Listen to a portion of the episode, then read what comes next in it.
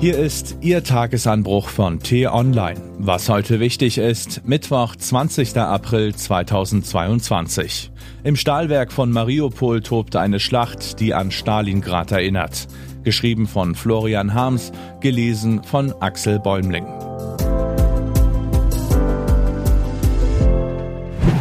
Die Hölle auf Erden. Geschichte wiederholt sich nicht, doch manchmal weist sie erstaunliche Parallelen auf, so wie in diesen Tagen. 80 Jahre ist es her, dass in einem osteuropäischen Stahlwerk eine der brutalsten Schlachten des Zweiten Weltkriegs tobte. Tausende sowjetische Soldaten hatten sich auf dem Gelände der Fabrik Roter Oktober, in einem benachbarten Traktorenwerk und in einer Geschützfabrik verschanzt, um das Industrieviertel gegen die deutschen Angreifer zu verteidigen. Mit Kampfbombern und schwerer Artillerie schoss die Wehrmacht die Werkhallen in Trümmer. Doch die Rotarmisten verbarrikadierten sich in den verwinkelten Anlagen und leisteten erbitterten Widerstand. Hitler erteilte persönlich per Funk die Befehle, er wollte die Stadt um alles in der Welt erobern, schließlich trug sie den Namen seines Kontrahenten um die Vorherrschaft in Osteuropa Stalingrad. Auch in diesen Tagen tobt eine erbitterte Schlacht in einem Stahlwerk. Es steht in der ostukrainischen Stadt Mariupol und ist der letzte Rückzugsort der bedrängten Kämpfer des ukrainischen Azov-Regiments sowie einiger Marineinfanteristen und ausländischer Söldner, die sich zu ihnen durchgeschlagen haben. Russische Kampfjets und Kanonen haben das Werksgelände zerbombt, doch in den unterirdischen Bunkern harren noch mehr als 2000 Verteidiger aus, daneben hunderte Zivilisten, darunter viele Kinder.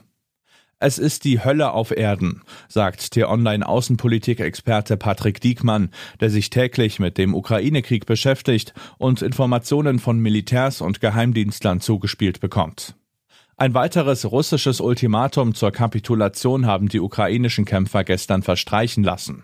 Das Angebot eines sicheren Geleits durch einen humanitären Korridor schlugen sie aus. Sie trauen den Russen nicht. Sie sehen, was in der Stadt vor sich geht und bleiben deswegen auf dem Werksgelände, berichtet der örtliche Polizeichef. Große Teile Mariupols haben die Russen dem Erdboden gleichgemacht. Nun sollen Einheiten des tschetschenischen Warlords Ramsan Kadyrov die Verstecke ausräuchern.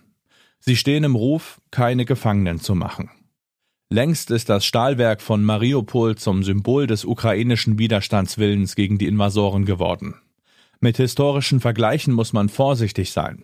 Damals ist nicht heute, Putin ist nicht Hitler, die russische Armee ist nicht die Wehrmacht. Trotzdem zeigt die Schlacht um das Werk in Mariupol wie unter einem Brennglas, wie wenig wir in Europa aus unserer Geschichte gelernt haben.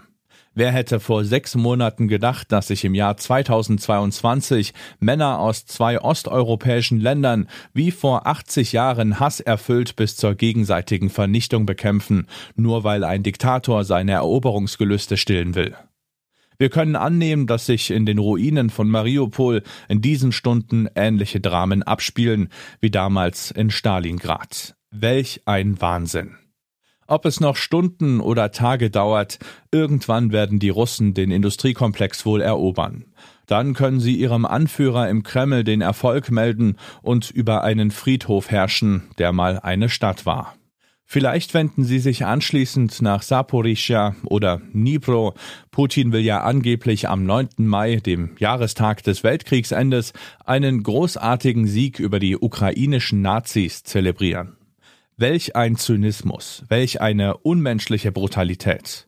Und weder die Europäische Union noch die USA noch die NATO haben bisher ein wirksames Mittel gefunden, um das Blutvergießen zu stoppen. Sehen Sie es Florian Harms bitte nach, wenn er heute Morgen düster klingt, aber diese Geschichte in Mariupol hat kein gutes Ende. Was heute wichtig ist. Die T-Online-Redaktion blickt heute für Sie unter anderem auf diese Themen. Deutschland hat seine Verteidigungspolitik lange stiefmütterlich behandelt. Das rächt sich nun.